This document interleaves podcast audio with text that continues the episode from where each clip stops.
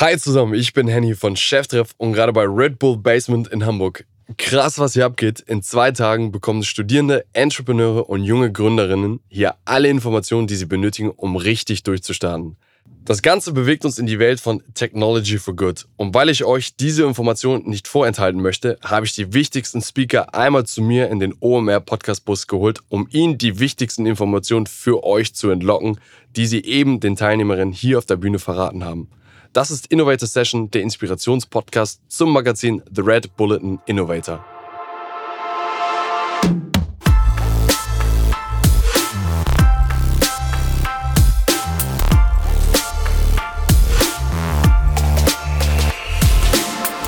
Mein nächster Gast ist Dr. René Wegner von Hedis. René hat ein Business gegründet, das genau seine Ziele und Ambitionen zusammen kombiniert und einander anpasst an, an seinen eigenen, seine eigene Passion.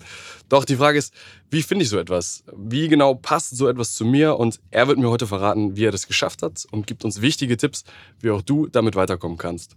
René, schön, dass du da bist und deine wichtigsten Erkenntnisse heute noch einmal mit mir hier zusammenfasst. Du hattest gerade deine Keynote und bei deiner Keynote ging es um das Thema How to Innovate. Und hast schon einige Einblicke gegeben. Für unsere Hörer, die nicht dabei sein können, kannst du noch mal in wenigen Sätzen zusammenfassen, worum es gerade ging? Ja, ich freue mich, dass ich hier sein kann und äh, allen da draußen das nochmal erklären kann, was wir eben gerade besprochen haben. Es ging darum, wie komme ich von einer Idee oder von einem Problem zu einer Innovation, die in einem Produkt enden kann oder dann auch in einer, in einer App beispielsweise, ähm, die einfach einen Innovationsgrad hat, das Problem löst und die man dann auch zum Business machen kann. Und genau damit wollen wir uns also die nächsten 30 Minuten einmal nochmal äh, aus, intensiv auseinandersetzen. Man muss ja zu dir wissen, um, um das Ganze abzurunden, warum bist du quasi befähigt, über das Thema Innovation zu reden? Du hast vor einigen Jahren, hast du Hedis gegründet. Sag doch nochmal zwei, drei Sätze zu Hedis.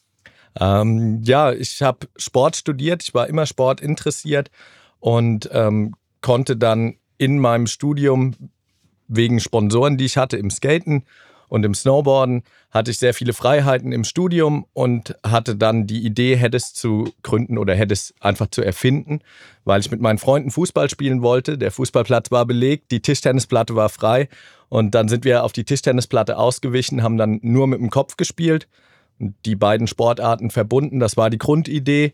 Und im Studium konnte ich das dann immer nutzen und durch hätte es mir die Sachen im Studium mehr merken und lernen. Während dem Studium habe ich dann auch schon gegründet und hätte es weiter verfolgt. Habe aber auch gemerkt, dass dieser Weg von der Innovation zu dem letztendlichen Produkt oder wie es in der Realität abläuft, einen Unterschied darstellt zu der Wissenschaft, wie die das darstellen, wie es normalerweise ablaufen sollte, weil das immer sehr retrospektiv war.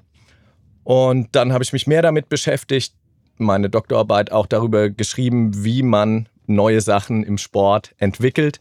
Und ich glaube, das befähigt mich jetzt hier zu sein. Ja, cool. Also wir werden auf jeden Fall noch über diesen Prozess sprechen. Ich habe da viele Fragen zu. Ähm, das Doktor hast du schon gerade erwähnt. Ich habe es in, der Anmoderation auch besonders hervorgehoben. Du hast deinen Doktor gemacht, du hast Sport moderiert, äh, studiert. Jetzt nochmal zu dem Thema, Hedis, also ihr habt eine Firma gegründet, hast du kurz gesagt, das ist so ein Mix aus Tischtennis und Fußball. Also alle quasi, die sich das vorstellen wollen, ich habe eine Tischtennisplatte, es gibt einen kleinen speziellen Ball von euch und spiele damit quasi mit dem Kopf rüber. Wie groß seid ihr? Wie viele Menschen spielen das jetzt eigentlich? Also über was reden wir hier für Dimensionen? Ähm, die genaue Anzahl an Spielern abzuschätzen ist sehr schwer. Ähm, was aber einfacher ist, ist zu sagen, die Reichweite, die wir haben, sind jetzt so 1,7 Milliarden Klicks, von Videos, die wir gemacht haben, die wir tracken können. Ähm, in Asien ist das schwer zu tracken, also mit Sicherheit noch mehr. Ähm, Hedis wird auf jedem Kontinent gespielt. Echt? Weltweit? Wir, ja, nicht in jedem Land, aber auf Klar. jedem Kontinent. Wir haben zum Beispiel auch Shows in Las Vegas gemacht. Wir haben sehr viel mit Stefan Raab gemacht. Wir haben sehr viel mit Fußball-Bundesliga-Mannschaften und Profis gemacht, aber auch international mit Arsenal, London und so weiter. Also Hedis hat einen sehr großen äh, eine sehr große Reichweite. Und alle, die es spielen, haben halt sehr viel Spaß daran, aber die genaue Spielerzahl kann ich dir nicht sagen. Und wenn du jetzt sagst, ihr habt eine Firma gegründet, wie groß ist euer Team? Wie viele Leute arbeiten daran? Mm, wir sind zu fünft in der Firma und wir arbeiten aber nicht nur an Hedis, sondern auch an vielen anderen Projekten, die wir entwickeln und die wir dann aber in Lizenz rausgeben. Äh, das Einzige, was wir die ganze Zeit betreuen, ist Hedis. Ähm, und ja, arbeiten dann ab und zu natürlich noch mit ein paar Freelancern, klar. Jetzt wollen wir über das Thema Innovation sprechen und ich glaube, du hast ein, ein sehr gutes Beispiel gefunden, quasi, wie finde ich ein Problem in meinem Alltag. Bei euch war es, dass äh, der Beachvolleyball war, nee, der Fußballplatz war belegt und ihr habt euch die Tischtennisplatte genommen. Hast du jetzt in den letzten Jahren und auch durch deine Doktorarbeit quasi ein Schema gefunden, was quasi genau diesen Innovationsprozess befähigt und wie läuft der quasi in kurzen Schritten ab? Ähm, meine Dissertation ist, wie man die Blue Ocean Strategy die es gibt, im Sport anwendet. Äh, die Blue Ocean Strategy geht davon aus, dass du einen sehr umkämpften Markt hast, der schon belegt ist, zum Beispiel im ja, Airlines kämpfen um Preise und um Service und das ist sehr, sehr eng. Und wenn ich es dann schaffe, diesen Markt zu verlassen und eine andere Kundengruppe anzusprechen durch eine Innovation, zum Beispiel ich schmeiße alle, äh, alle Serviceleistungen raus und habe dafür einen Preis, der vergleichbar ist mit Zügen, ähm, dann werden Leute, die eigentlich den Zug nehmen, das Flugzeug nehmen, weil sie die Zeitersparnis haben für den gleichen Preis. Das ist so ein ganz klassisches Blue Ocean Strategy Beispiel. Im Sport ist dann ähm, bei Hedis das Beispiel auf Blue Ocean wieder gedacht, dass der beim Tischtennis der Ball sehr, sehr schnell ist und man kann es nicht so gut verfolgen mit dem Auge, dann logischerweise auch nicht in den Medien. Ähm, und deswegen vielleicht das ein Grund sein kann, warum Tischtennis nicht so populär ist, um es die ganze Zeit zu zeigen. Wenn man jetzt bei Heddes einen größeren Ball hat, der fliegt langsamer und ich kann nachvollziehen, was die Leute machen. Und ich muss nicht verstehen, der Tischtennisspieler macht alles mit dem Handgelenk. Die Bewegung ist so klein. Wie kommt der Schnitt zustande? Im Vergleich zu bei Heddes, der springt auf die Platte, der hechtet unten auf dem Boden. Ich kann das nachvollziehen. Es ist medial besser darzustellen. Das ist so ganz, ganz kurz die Blue Ocean Strategy angerissen. Und die kann man im Sport anwenden, kann man aber überall anwenden. Und es soll eigentlich ein Problem lösen und einen neuen Weg innovativ gehen. Interessant. Und für unsere Hörerinnen und Hörer, jetzt sind wir quasi immer noch in der, in der Ideenphase quasi. Ich, ich muss mir ein Problem suchen. Ähm, hast du da vielleicht, wie gehst du vor? Also sagst du, es ist immer gut, mit einem Alltagsproblem zu starten. Du hast aber auch das Beispiel genannt, eine Airline äh, hat, hat einen Verdrängungsmarkt quasi. Wie kann ich da eine Innovation schaffen? Also wie, wie ist die erste Phase quasi? Die kann ganz unterschiedlich sein. Also du kannst einfach selber, hat ja jeder jeden Tag irgendwelche Probleme. Und manchmal hat man die Innovation, macht die einfach so, weil man so einen Workaround macht oder irgendwie einen Trick, damit es einem einfacher fällt. Und wenn man an so einer Stelle ist, kann man sich zum Beispiel betrachten, hey, kann ich das systematischer machen? Könnte ich da ein anderes Produkt nehmen, was es schon gibt und das einfach umbauen, was diese Kernfunktion dann behebt und oder das Problem durch diese Kernfunktion löst.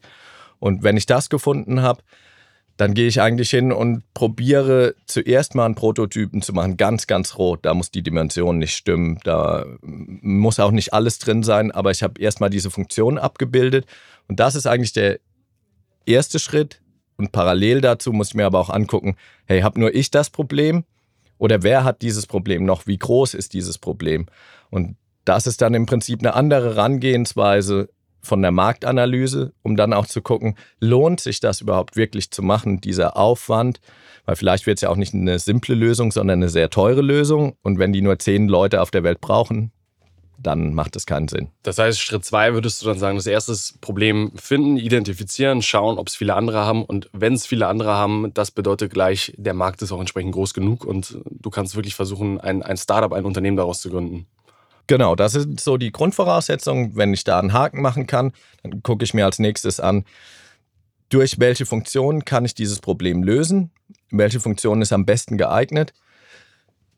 Ich bin immer Freund davon, wenn es das eigentlich schon auf dem Markt gibt, nur in einer anderen Funktion, weil dann weiß man, dass die Produktion danach auch einfach ist und sehr wahrscheinlich auch günstiger, weil du auf gleiche Bauteile wieder zurückgehen kannst. Ähm, wenn das der Fall ist und ich kann sowas identifizieren, dann ist das meiner Meinung nach präferierter Weg im Vergleich zu, ich baue was ganz, ganz Neues. Und dann muss ich hingehen und gucken, wie gut kann ich das denn wirklich umsetzen und wie gut funktionieren denn dann auch meine Prototypen in den nächsten Schritten. Bleiben wir mal beim Beispiel Hedis. Das habt ihr 2006 gegründet und war da quasi, war für dich da absehbar, da gibt es einen Markt für? Also ich meine, das ist jetzt, ich würde jetzt mal sagen, ist ein relativ kleines Problem. Also es ist, es ist ein Hobbyproblem, würde ich mal sagen. Also wie viele deutsche Schwimmbäder gibt es gerade, wie viele Fußballplätze sind belegt? Da gibt es jetzt ein paar Leute, die hätten da Bock drauf, aber das ist jetzt nicht, dass ich sagen würde, das wird mal 100.000 Leute erreichen. Nee, das ist in dem Fall auch überhaupt nicht so gewesen. In dem Fall, da hatte ich beim allerersten Spielen auch gar nicht die, äh, das Grundbedürfnis zu gründen oder da eine Marke oder eine, eine Firma draus zu machen. Alle, die mitgemacht haben, denen hat das super viel Spaß gemacht und mir auch. Und ich war in der Situation, dass ich eh gerade im Sportstudium Sachen gelernt habe, die ich mir viel besser merken konnte, wenn ich probiert habe, das auf Heddes umzusetzen. Also hat das da auch funktioniert und so konnte ich mir die Inhalte merken und konnte mit Heddes ausprobieren. Und alles, was wir gemacht haben, hat dann so gut funktioniert und ist eigentlich immer mehr Nachfrage danach gekommen, dass es sich dann irgendwie rausgestellt hat, okay, äh, das muss man verfolgen und da äh, kann man auch wirklich was draus machen. Also da war quasi der umgekehrte Weg, weil ich auch sehr viel Zeit hatte während dem Studium. Aber wie hast du es dann geschafft, quasi diese Idee zu vermarkten? Also ich meine, es, es hat ja jetzt keine große Produktion irgendwie gebraucht. Du brauchtest eine Tischtennisplatte, die gibt es wahrscheinlich in jeder Stadt und in jedem Dorf. Eine Art Fußball habt ihr später modifiziert. Aber wie hast du es dann quasi geschafft, diese Idee in die Welt hinauszubringen? Also wie wurden es immer mehr Leute? Also wir haben als allererstes 2006 eine Weltmeisterschaft gemacht. Direkt. Direkt von äh, meinen Freunden, die mit mir Sport studiert haben und meinen Freunden aus Kaiserslautern ähm, bei meinen Eltern im Garten. Wir haben das gefilmt, weil das war die erste und einzige wirkliche Weltmeisterschaft, weil alle 16 Menschen, die das auf dem Planeten gespielt haben, haben teilgenommen. Deswegen musste es die Weltmeisterschaft sein. Und das war 2006, als noch nicht jeder die ganze Zeit irgendwelche Videos gemacht hat. Über Skaten wusste ich aber, wie man Videos schneidet und wir haben das dann, wir haben ein Video davon gemacht, wir haben da Premiere gemacht in lokalen Kinos und so weiter, so eine kleine Tour und haben das Video auch online gestellt und hatten dann direkt Presse dazu. Und ich hatte über meine Sponsoren, meine normalen Sponsoren schon ähm, Kontakt dazu. Und dann hatte ich auch direkt Sponsoren von Anfang an für Hedis quasi. Und es sah halt schon aus, wie wenn da schon viel mehr passiert, als eigentlich da passiert. Die Weltmeisterschaft war schon voll im Gange. Die Amerikaner sind eingeflogen, die Dänen und alle haben in Kaiserslautern Hedis gespielt. Ganz genau so. Das haben wir natürlich ein bisschen mitgenommen und haben dann über Freunde die in verschiedene Städte gegangen sind zum Studieren. Die haben das dann mitgenommen, haben dort in ihrem Hochschulsport gestartet, ähm, Heddes gestartet. Und dann haben wir das dritte Turnier in einer anderen Stadt gemacht. Das war dann Köln. Und da hat auch die Zeitung darüber berichtet. Und damals, das war halt noch, als Leute Zeitung gelesen haben, wirklich so die Printausgaben. Und ähm, das hat dann auch einer von Team von Stefan Raab gelesen. Und dann habe ich halt direkt eine Einladung zu TV Total bekommen. Und, und hast dann mit Stefan Rabe Heddes gezockt, zur, zur Primetime bei ProSieben? Äh, ja, genau. Also 2008 war ich zum ersten Mal bei TV Total. Ähm, und da hatten wir, wie gesagt, erst drei Turniere gemacht und äh, ich habe auch zuerst gedacht, es wäre eine Fake-Einladung, ähm, weil da hat man seine E-Mails auch nicht auf dem Telefon gecheckt, sondern in der Bibliothek an der Uni. Und ich habe mir gedacht, okay, da hat sich jetzt einer einen Spaß erlaubt und ich habe die Nummer zurückgerufen und dann haben die nur gemeint, hey, ja klar, willst du kommen? Äh, irgendwie morgen. Dann habe ich, ja, gib mir mal drei Tage Zeit. Dann ähm, bin ich dahin und habe zu dem Zeitpunkt auch nicht gewusst, was mich jetzt erwartet. Ne? Also hätte er es nicht gut gefunden, dann äh, hätte das auch ein bisschen vernichtend werden können. Aber er fand das super und ähm, das war ein mega Push für Heddes. Dann haben wir gesagt, hey, wir gucken auch, wie das weitergehen kann, wie sich der Sport entwickelt. Und drei Jahre danach, als wir dann schon mit Bundesligamannschaften Training gemacht hatten und so weiter, dann war das erste Mal Schlag den Raab und dann ging das mit Stefan Raab weiter bis, ich glaube, wir war, haben zehn, zehn Sachen zusammen gemacht und am Ende sogar die gemeinsame Fernsehshow, die erste Heddes Team WM, die dann. Ich würde sagen, so wie die VOG WM müsste es doch eigentlich so eine Heddes WM geben dann. Genau, ja. genau. Also wir haben zweimal TV Total Heddes Spezial gemacht, die ganze Sendung nur Heddes Promi-Duell und dann gab es eine vier Stunden Sendung auf Pro 7 20.15 Uhr ähm, gute Heddes, sehr, sehr gute Heddes-Spieler zusammen mit einem Promi im Team. Und die haben wir äh, ja, gemeinsam umgesetzt. Kurz, gegen wen hast du gespielt? Äh, ich war der Schiedsrichter. okay, Fair Play. Finde ich gut. Aber eigentlich, was ja das Interessante ist, also das war, das klingt ja jetzt alles im Nachhinein nach einem spannenden Marketingkonzept. Das hast du dir aber nicht von vornherein so ausgemalt, oder? Nee, ich habe nicht beim, wir haben aus Scheiß beim ersten Mal spielen gesagt, hey, das macht so viel Spaß, das ist, wird eine olympische Sportart. Ne? Aber äh, der Weg dahin oder dass es diesen Weg nimmt, das war im Prinzip nicht von Anfang an so geplant, sondern das hat sich ergeben durch die ganzen Nachfragen und dass wir halt auch gemerkt haben, dass dieses Spielprinzip wirklich so viel Potenzial hat. Also beim ersten Mal spielen habe ich mir auch nicht überlegt, hey, medial ist das besser, ne, wie ich das beschrieben habe mit Tischtennis. Das waren ein paar Zufälle, die da auch mit, mit eine Rolle spielen oder dass es auch tatsächlich den Kopfball im Fußball besser macht und wir da eine Studie dazu gemacht haben. Deswegen mit Nachwuchsleistungszentren arbeiten und vielen Profifußballmannschaften. Das hat sich über die Jahre ergeben.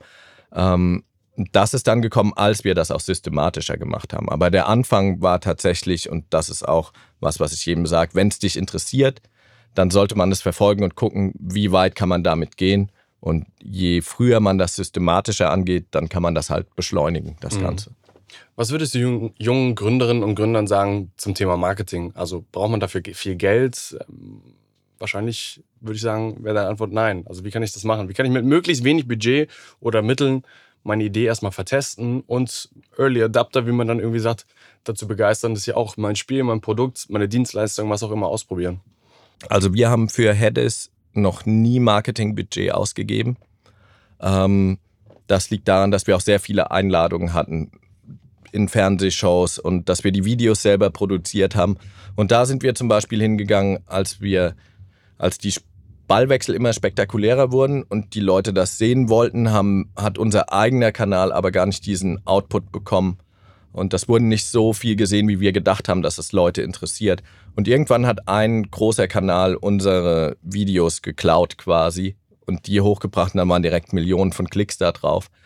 Und dann haben wir aber nicht gesagt, hey, äh, ihr habt unsere Rechte verletzt und macht das bitte nicht und so weiter, sondern wir haben gesagt, hey, ihr kriegt von uns die Sachen ab jetzt, weil die Qualität ist schlecht, wenn ihr das klaut und es ist irgendwie abgeschnitten und es sieht viel besser aus. Wir geben es euch einfach so umsonst, damit ihr es rauspusht. Und das ist ein Tipp, den ich auf jeden Fall auch geben kann, wenn deine Strategie ist, erstmal überhaupt Reichweite zu bekommen, dass man auch bei großen Kanälen guckt, die sind immer auf der Suche nach Content. Wenn ich den in guter Qualität bereitstelle, dann habe ich auch die Chance, dass der aufgenommen wird und gezeigt wird. Und dann entscheidet sich, wollen die Leute das sehen? Und dann kommt die Nachfrage irgendwann wieder zurück zu dir. Spannend. Jetzt hast du gesagt, dass ihr quasi, hättest es eins eure Projekte, aber dass ihr parallel auch viele andere Dinge macht. Du hast es eben schon in der Keynote gesagt. Erzähl doch mal quasi nochmal in wenigen Sätzen, du hast es gesagt, du bist nachher bei der NBA und pitchst es da quasi auch nochmal. Also was ist die neue Innovation? Und auch da vielleicht wieder dein System herleiten. Du hast es woanders gesehen, in einer komplett anderen Branche und adaptierst es jetzt. Ähm, genau, also in meiner Keynote ging es darum, dass mir von anderen Coaches in anderen Sportarten, Basketball und Tennis, erzählt wurde, dass, ähm, und ich das auch weiß, dass eigentlich eins der Hauptprobleme ist, dass man den Ball entweder nicht hoch genug trifft beim Tennis, beim Aufschlag zum Beispiel oder beim Basketball nicht weit genug streckt, bevor man abwirft, beim Freiwurf zum Beispiel. Und ähm, der Standard ist, dass dein Coach dir das sagt und du denkst, hey, ich strecke meinen Arm schon so weit, wie es geht, aber in Wirklichkeit geht da noch viel, weil das, was man selber fühlt, ist was anderes, wie was dann in Wirklichkeit noch möglich ist. Ähm, und die Rückmeldung ist eigentlich immer von außen, ein Coach oder Videoaufnahmen und dann sieht man, ah, okay, da geht noch was. Dann ist aber die Ausführung schon vorbei. Also es kommt später. In der Sportwissenschaft ist ein großer Unterschied, ob, das, ob man das fühlt, ob man das merkt, das Intrinsische.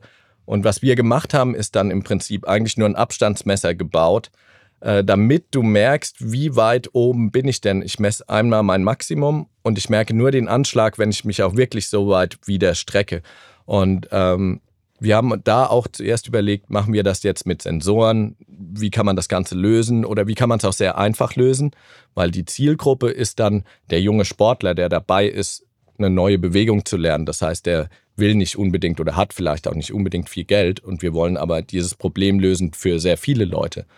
Und dann haben wir geguckt, was gibt es denn schon auf dem Markt, was man im Prinzip umfunktionieren kann und haben da eine Hundeleine gefunden, die man auszieht, die sich quasi immer wieder automatisch zurückzieht und haben die auf und umgebaut, sodass man da über einen Clip quasi seine, seine Position festlegen kann und haben so dieses Problem gelöst. Und ähm, ja, dass das gut funktioniert, das habe ich dann auch bestätigt bekommen von äh, meinem, meinem Professor, meinem Betreuer von meiner Doktorarbeit. Und äh, ja, da bin ich sehr froh, Und ein Zufall, dass der auch mit der NBA zusammenarbeitet und ähm, wir jetzt darüber sprechen können, in welchen Sportarten kann man das einsetzen. Wie ist da dann quasi der Weg? Also den, das ist jetzt ein anderer Weg als bei Heddes irgendwie, aber hast du da schon jetzt einen Prozess für dich gefunden? Ihr habt den ersten Prototypen, ihr sucht euch jetzt irgendwie Sportler, an denen ihr das mal testet. Wie geht's weiter? Ähm, genau, also da im Prinzip ähnlich wie das, was ich am Anfang beschrieben habe. Was ist das Problem? Das wurde uns geschildert. Wie kann ich das lösen? In welche Richtung möchte ich gehen? So simpel wie möglich. Deswegen die Funktion gesucht. Zuerst einen großen Prototypen gebaut mit nur der Funktion. Dann immer kleiner die CAD-Zeichnung gemacht. Wie passe ich die an, ähm, damit ich irgendwann einen wirklichen Funktionsprototypen habe. Und dann mit dem, den vertestet, auch wieder Rückmeldungen eingeholt von ähm, ja, Coaches und Leuten, die sich damit auskennen und das Ganze dann geschützt, ein Patent dazu angemeldet. Und ähm, wenn der Schritt gemacht ist, dann kann man sich oder sollte man sich vorher schon überlegen, möchte ich das selber auf den Markt bringen oder möchte ich diese Lizenz weitergeben? Ähm, und wir wollen eigentlich die Lizenz immer weitergeben, weil unser Kern ist das Entwickeln von neuen Sachen. Wir sind nicht die Firma, die es produziert und wir sind nicht der Vertrieb davon, wir können bedenken, wie kann man es gut vertreiben und was ist der Markt und wie kommt man dahin und macht das Marketing. Aber ähm, das ist nicht unser Kern. Und jetzt sind wir auf dem Weg und suchen im Prinzip einen Lizenznehmer dafür. Und das ist aber nur eins von sehr vielen Beispielen, die wir in den letzten paar Jahren gemacht haben. Erzähl mal, was habt ihr noch so für innovative Ansätze quasi? Ähm, es gibt zum Beispiel auf dem Markt Hasherball. Das ist ein Spiel, bei dem du das Grundproblem war ein Billardtisch, mit, bei dem man nicht mit dem Köh spielt, sondern mit der Hand. Die letzten zwei Kugeln sind da und man rollt die so ein bisschen und spielt noch so ein bisschen rum. Und da gibt es auch ein Spielsystem für ein paar Regeln überlegt und so weiter. Aber das Problem ist der Tisch. Der Tisch ist sehr aufwendig, der ist teuer. Ne? Den willst du nicht unbedingt kaputt machen. Der braucht den Platz. Die Kneipe will vielleicht. Super schwer. Super schwer. Wer kauft den, kostet ein paar tausend Euro. Also der Tisch ist das Problem. Der Tisch wurde eliminiert indem man einfach einen normalen Tisch nimmt und man nimmt äh, Kunststoffecken, die du draufschraubst auf den Tisch, machst äh, so wie eine Slackline als so ein Gurtsystem drumherum, das sind die Banden und die Kugeln haben dann einen Filzbelag, damit die rollen wie eine Billardkugel und du deinen Tisch nicht zerkratzt und der Ball klemmt oben drauf. Und dann kannst du dieses Spiel spielen. Das hat ein German Design Award gewonnen, das ist auch auf dem Markt erhältlich. Das ist eine äh, Lizenz, die wir vergeben haben als ein Beispiel. Als anderes Beispiel ist, das Problem kennt wahrscheinlich jeder, der äh, zuhört, wenn man zu Hause ist und du hast eine Spinne in deinem Zimmer und was machst du mit der Spinne? Vielleicht hast du Angst davor oder ne, du willst die nicht unbedingt töten und soll Jetzt man, bin ich gespannt. soll man ja auch nicht. Und da haben wir ähm, dann einen Aufsatz entwickelt für einen Staubsauger, damit du den einfach drauf an eine andere Düse. Du saugst die Spinne ein, die fällt in ein Sieb das zieht kein Vakuum, die Spinne überlebt das, du bist ganz weit weg davon, das ist transparent, du siehst, dass die Spinne da drin ist und dass die lebt, du machst den Staubsauger aus und du kannst die dann einfach rausmachen und die Spinne hat das überlebt. Das ist zum Beispiel auch eine Innovation, die kommt jetzt im Oktober, November auf den Markt. Das haben wir auch in Lizenz gegeben. Und äh, im nächsten Jahr kommen noch zwei oder drei Sachen raus. Kommt drauf an, wie schnell das funktioniert. Ähm, die kann ich aber jetzt noch nicht, leider noch nicht erzählen, was es ist, weil da warten wir den, den wirklichen Launch ab. Aber das sind so die, das sind neue Sachen von uns. Und ist es, wenn, wenn du über das Thema Innovation sprichst, ist es für dich quasi ein Muss, dass, du hast es eben genannt, ein Patent dabei ist? Nee, das ist nicht ein Muss, aber wenn du es in Lizenz geben möchtest, ist es natürlich immer sehr viel, viel einfacher. Ähm, ein Patent zu machen, das ist natürlich auch eine Welt für sich. Wie gehe ich damit um? Mache ich ein Gebrauchsmuster, brauche ich ein Patent? Wie, äh, wann darf ich was veröffentlichen? Wann darf ich darüber sprechen und so weiter? Weil sobald es veröffentlicht ist, dann kann ich kein Patent anmelden, zumindest nicht in Deutschland. Ähm, das spielt bei uns eine große Rolle. Es geht natürlich aber auch ohne. Wir haben auch ein paar Sachen, mit denen wir auch schon die Lizenz vergeben haben, ohne, ohne Patent, weil man sich das auch nicht ja kein Patent darauf kriegen kann. Aber da haben wir dann zum Beispiel ein Urheberrecht zumindest gemacht ne, beim Notar, dass das von uns kommt, dass man dann, wenn man mit externen spricht, ähm, dass man dann immer sagen kann, ja, es war unsere Grundidee. Ne? Also es ist ein großes Thema. Ähm, muss man sich aber auch ein bisschen mit beschäftigen. Ja, weil ich glaube, das ist auch ein Thema, was, was viele junge Gründerinnen und Gründer beschäftigt. Also A, ich habe eine Idee und spreche darüber mit anderen? Ne? Oder wird meine Idee geklaut? Ist ja, ist ja häufig so eine Sorge. Was wäre deine Antwort darauf? Meine Antwort darauf ist, dass ich, wenn ich die Personen kenne und äh, wenn ich weiß, dass die, die sich auch damit auskennen und auch in der Familie zum Beispiel oder Freunde, dann ähm, muss ich da Vertrauen haben. Wenn ich zu denen Vertrauen habe, dann muss ich denen das auch erzählen, weil ich kriege erstmal Input. Ist die Idee gut? Ist das, löst das wirklich ein Problem oder ne, verrenne ich mich da auch vielleicht in irgendwas? Das ist das eine, aber das viel Wichtigere ist, dass oft kommt, ey ja, das ist cool, aber wenn das jetzt noch das und das könnte, dann wäre es mega.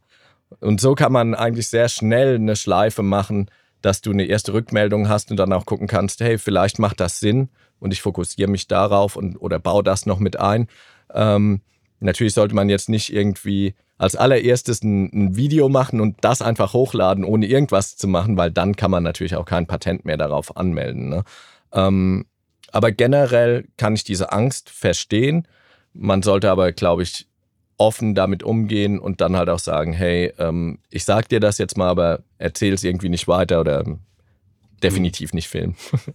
Und das Thema, okay, jetzt habe ich mir das erste Feedback angeholt. Glaubst du, man braucht zum Gründen Erfahrung? Mm, also ich hatte keine Erfahrung. Ich habe auch am Anfang rein Sport studiert auf Diplom. Und um dann zu gründen, wir haben da so ein Förderprogramm bekommen, Exist-Förderprogramm, da muss man auch einen Businessplan zu schreiben und so weiter. Und alles, was ich zum Businessplan schreiben gebraucht habe, habe ich mir parallel dazu angeeignet. Meine Empfehlung ist immer, wenn ich das machen möchte, und ich brauche irgendeinen Skill. Du, du merkst irgendwann, du hast natürlich nicht alles dazu, was du brauchst. Und wenn du aber wirklich dafür brennst und willst das machen, dann fällt dir auf, okay, ich muss jetzt wissen, wie so ein Businessplan geht. Und für deine Bedürfnisse zu lernen, was du dafür brauchst, um das umzusetzen, das ist einfacher als jetzt meiner Meinung nach stumpf zu lernen, so schreibe ich einen Businessplan und das ist es, jetzt suche ich mir eine Idee und ich bin der perfekt geeignete Gründer. Also da sollte man keine Angst vor haben, sich diese andere Komponente drauf zu schaffen, aber da natürlich auch gucken, wie ist dein Team zusammengesetzt. Ne? Also es macht definitiv Sinn, nicht nur Entwickler bei dir zu haben, sondern das auch ein bisschen aufzuteilen, dass die Experten in verschiedenen Bereichen halt auch dann, dann da drin sind. Und würdest du sagen, oder war es für dich ein Thema, dieses Unternehmen zu gründen, auch um erfolgreich zu sein? Ähm, der erste Schritt oder die erste Intention war eigentlich, dass ich, das, dass ich gründen musste, um es überhaupt weitermachen zu können, weil wir so viele Anfragen hatten und ne, wenn wir dann irgendwelche Events hatten oder, oder Sponsoring-Sachen machen, dann mussten wir auch die Rechnungen stellen und wo gehen die hin. Ne? Also ich musste das ja auch irgendwie sauber und ordentlich abarbeiten können und deswegen haben wir eine Firma sowieso gebraucht. Der Erfolg den wollte ich natürlich schon haben, weil ich einfach immer weiter gucken wollte, wie weit kann Hedis am Anfang noch gehen. Und jetzt genauso, wie weit können diese neuen Innovationen, die wir machen, wie weit können die gehen. Jetzt hat sich die Firma von Grund auf geändert. Am Anfang war es nur Hedis und heute ist es Hedis eine von sehr vielen Lizenzen.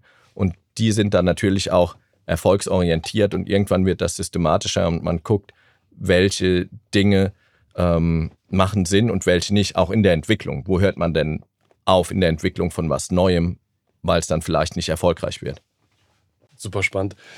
René, jetzt sind wir hier quasi einmal durchgegangen und haben eigentlich so ein bisschen den Prozess von dir mitgenommen. Was ich zum Thema Innovation mitgenommen habe, ist eigentlich hey, du musst das Rad nicht neu erfinden, sondern du kannst auch in anderen Branchen gucken und dort irgendwie Probleme identifizieren und die quasi mit einer anderen Branche kombinieren. Bei dem einen Fall war es quasi Tischtennis und Fußball.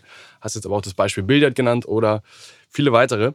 Dann habe ich mitgenommen, wenn ich diese Idee habe, sprich mit deinen Eltern, mit deinen Freunden, mit Familie drüber, denen du vertrauen kannst, damit du Feedback bekommst und quasi vielleicht auch neue Ideen iterieren kannst und ähm, neue Impulse bekommst. Und das dritte ist dann eigentlich, du brauchst gar nicht so die Erfahrung, um eine Firma zu gründen. Also wenn du merkst, das Feedback ist gut, dann nimmt das, dann, dann nimmt es Fahrt auf und dann äh, entwickelt sich das. Und du kannst diese Skills, wie in deinem Fall, du musst kein BWL studiert haben oder ausgebildeter Steuerfachmann sein, um solche Themen zu lösen, sondern du lernst es auf dem Weg bei dieser Gründung. Hast du noch mal einen abschließenden Tipp für unsere Hörerinnen und Hörer, wie Innovation quasi, wie kann ich diesen Mindset aufbauen oder wie kann ich besonders innovativ denken oder sein? Also wenn ich, wenn ich Probleme sehe und fange an, über eine Lösung darüber nachzudenken, ist es meiner Meinung nach schon der allererste und wichtige Schritt.